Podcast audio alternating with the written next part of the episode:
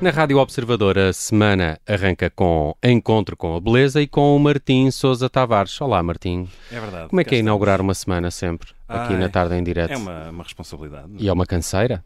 Não, é, não é tão grande como a do John Rutter, não é? Da Não. semana passada. Essa história da semana passada é muito boa, É vão, vão escutar. Mas esta semana falamos de Fandango, Fandango. É verdade. Dois eu pontos já, de exclamação. Eu já vou explicar porque. Vou deixar para o fim.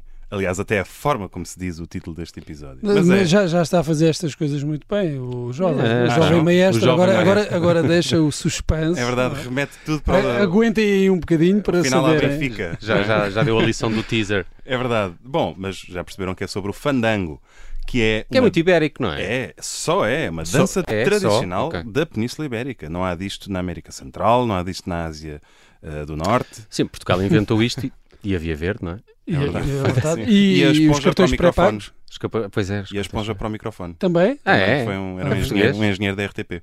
Não sabia. Muito bem. É verdade. Bom, mas ele não inventou o fandango. O fandango veio, veio, veio muito antes dele. Não sabe Ah. quem, quem é que é inventou. mais tem, antigo, origem, é? tem origem disputada, porque há fandangos de Portugal, há fandangos dos vários, das várias coroas que havia na Península Ibérica, ainda antes da Espanha ser aquilo que é hoje, eh, esta desgraça que é hoje, né, esta miséria. Brinco.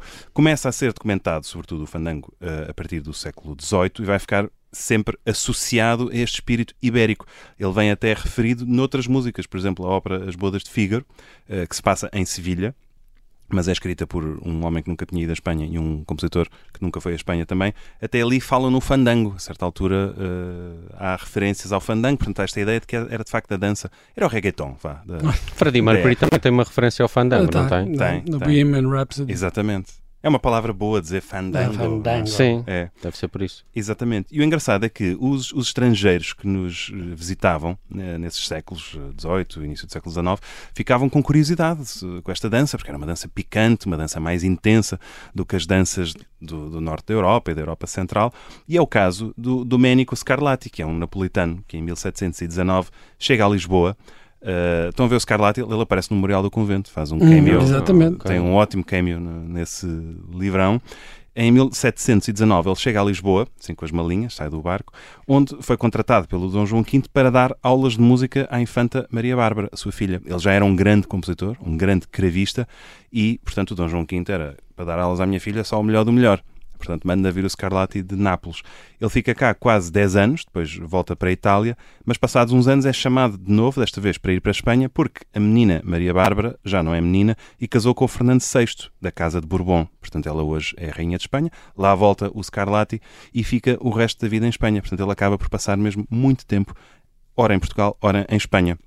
E a verdade é que ele absorveu o estilo ibérico e escreveu muita música com este sabor português e espanhol, e um caso é o Fandango para Cravo que vamos ouvir hoje, que é uma peça extraordinária, que apesar de ter 300 anos, eh, continua a ser uma música que tem muita força e eu acho, isto é que é interessante, tem um sabor claramente ibérico. Nós ouvimos isto passados 300 anos e ainda conseguimos imaginar uma guitarra, uns campónios quaisquer no Ribatejo, uma coisa assim, a tocar uma música parecida com esta ele originalmente escreve só para cravo, mas há uma versão que eu gosto muito eh, pelo cravista Cristiano Holz, que acrescenta percussão e uma guitarra, portanto dá-lhe aqui um ar mais ibérico, e a percussão até é um adufe, portanto um instrumento da, da beira, eh, esse sim, bem, bem português. Portanto, vamos ouvir aqui um bocadinho deste extraordinário fandango e conseguimos imaginar as pessoas a ficarem completamente malucas quando isto tocava na pista.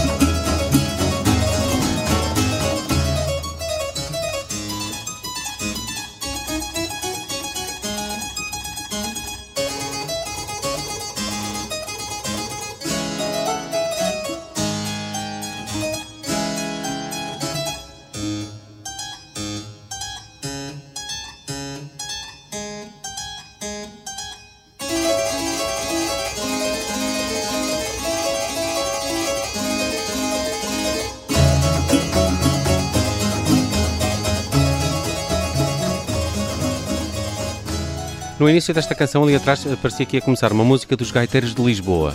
Se aparecesse ali Sim, um- sim, uma sim. gaita, Podia ser perfeitamente. eh, entraria ali bem uma música dos gaiteiros de Verdade. Lisboa. Eu estava a imaginar o festival Boom do século XVIII. Ah, Ah, sim, e o também, pessoal sim. todo a tripar. Também. Sim, era- beira. Hoje em dia é, é- é a feira medieval, não é? É, Sim, fe- sim. olha, Também é uma playlist para, Sim. para as vossas feiras medievais do país. Portugal Sim. adora feiras Ui, medievais. Sim, sim, é um é. clássico. Completamente. E os E aqui cartazes são sempre excelentes. São sempre Exatamente. iguais. É. É, num bocado de pano. Agora, gostava de dizer como é que se diz então o título deste episódio. É assim: Fandango, Fandango. Porquê? Assim, porquê? É assim mesmo. Porque em 2022 fiz um concerto de Ano Novo no Centro Alga Cadaval, em Sintra, com a Orquestra Sem Fronteiras. E era um concerto só de música barroca e dirigi esta peça, num arranjo que eu fiz para a Orquestra Barroca, mas que também tinha a DUF, e também tinha guitarra e também tinha outras percussões.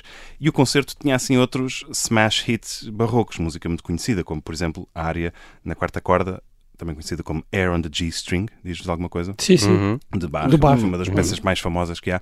E pronto, E o concerto... Tem muitos anúncios. Muitos anúncios. É, filmes. É, é muito, muito conhecida, toda a gente gosta muito. E pronto, o concerto estava absolutamente lotado e o público queria mais, queria mais no fim. Portanto, eu eh, perguntei ao público, eu tinha um microfone, e disse qual é a peça que querem como encore. E ainda não tinha acabado de dizer isto e ouvi o público a gritar Fandango, Fandango. Foi uma coisa incrível. Os próprios músicos da orquestra desataram a rir. Eu nunca mais esquecerei esse momento incrível em que o público gritou Fandango. E, E, e, portanto- sabes qual é a origem da palavra? Eh, Não sei. Não, por Não. acaso. Não, não, Tu sabes? Não, não Ah, sei. ok, achei- Era, era, achei que estava-te a bem. perguntar. No próximo É uma- episódio uma, boa, dizer. uma boa trilha. Ah, é? Sim, vou- vou-me informar.